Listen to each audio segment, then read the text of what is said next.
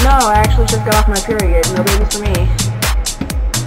I thought that too when I was looking. None of my bras fitting when I took mine. What are you doing? That's not the